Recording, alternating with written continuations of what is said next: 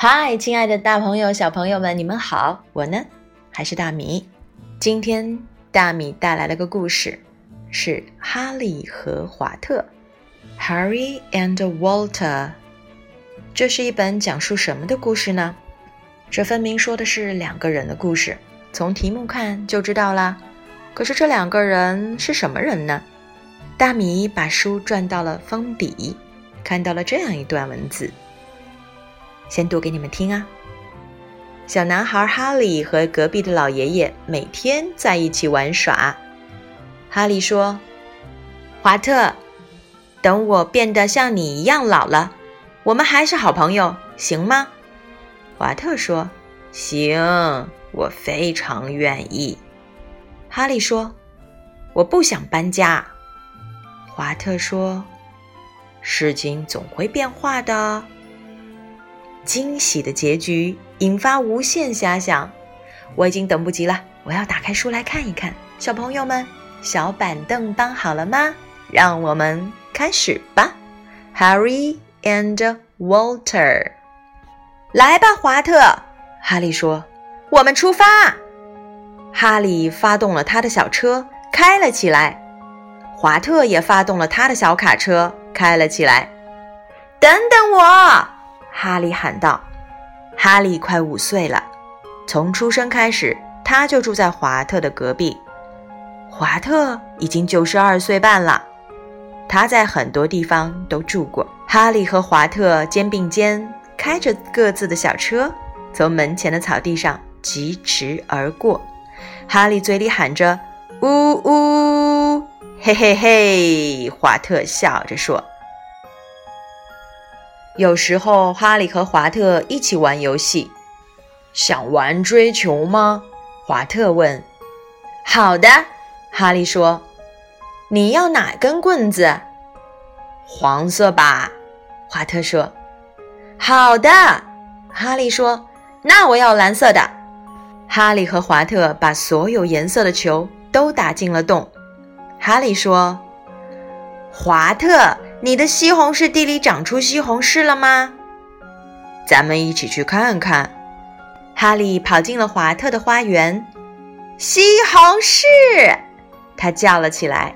华特追上哈利，说道：“还是绿色的呢。”等到西红柿变成了红色，哈利和华特每人吃一个，就坐在华特的花园里吃。鲜美的西红柿汁顺着他俩的下巴淌下来。树叶变成了黄色，落在地上。哈利和华特把落叶堆成小山，堆在两个人的房子中间。冬天来了，雪花飘落。华特在雪地中扫出一条路，通到哈利的房子。这样，两个人每天都能见面了。哈利和华特一起玩拼图，玩桌面游戏。他们给对方画画，画出小卡车，画西红柿，画落叶堆成的小山。你画的真棒，华特。哈利说。华特说：“你画的也很棒，哈利。如果你坚持画，会画得更好。”哈利教华特怎么把小汽车变成机器人，然后让机器人在地板上走。华特教哈利怎么用一张纸折出一只小鸟，然后让小鸟在空中飞。太难了，哈利说：“我不会。”坚持下去，华特说：“你能学会，我相信你能学会。”有一天，天气不那么冷，小男孩和老人都能适应了，于是。哈利和华特走到外面，堆了一个雪人。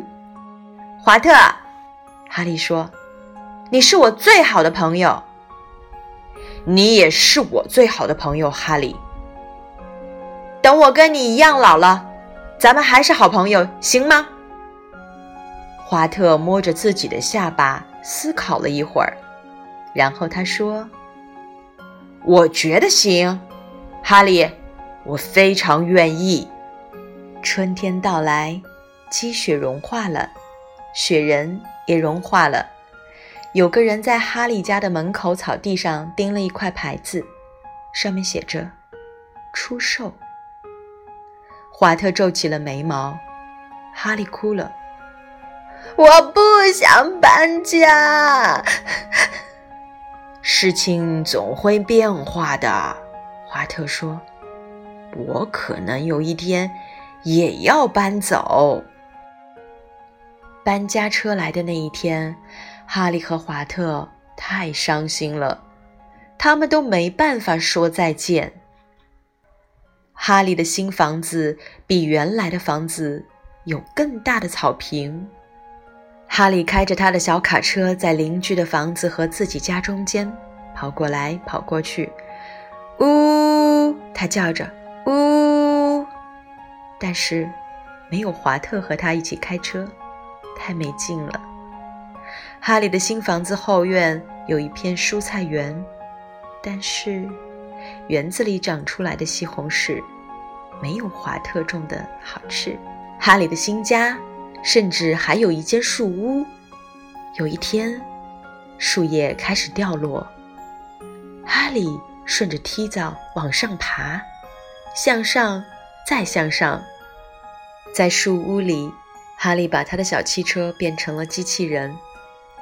哈利照着华特教给他的方法，用纸折出小鸟。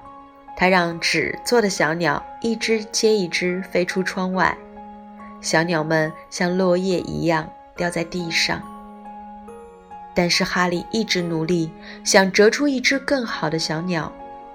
不一会儿，他折出的小鸟里面就有一只比其他的飞的。好一点儿了。然而，哈利还是非常想念华特。他正要扔出最后一只纸折的小鸟，突然，有一只纸鸟又飞起来了。哈利从树屋的窗户向下望去，华特！哈利兴奋地喊起来：“你怎么在这里？”我就是出来散散步，然后我看到了你的小鸟。你从你家里走过来的。华特指着街那边的一幢楼房。我现在住在那里。后来我正好也该搬家了。哈利从梯子上爬下来，用力地抱住华特，他们差点摔倒。华特哈哈大笑地说。我说过，哈利，事情总会变化的。对呀，事情会变化的。哈利说：“我原来四岁，后来五岁，现在我六岁了。你要来和我一起堆落叶吗？”我快九十四岁了，华特说：“我太老了，不能堆落叶了。”他弯下腰，捡起两片漂亮的树叶。一片红色，一片黄色。但是我们可以用树叶做其他的事情，你想看看吗？我想，华特，我非常愿意。那么来吧，哈利，我们走。哈利拉起了华特的手。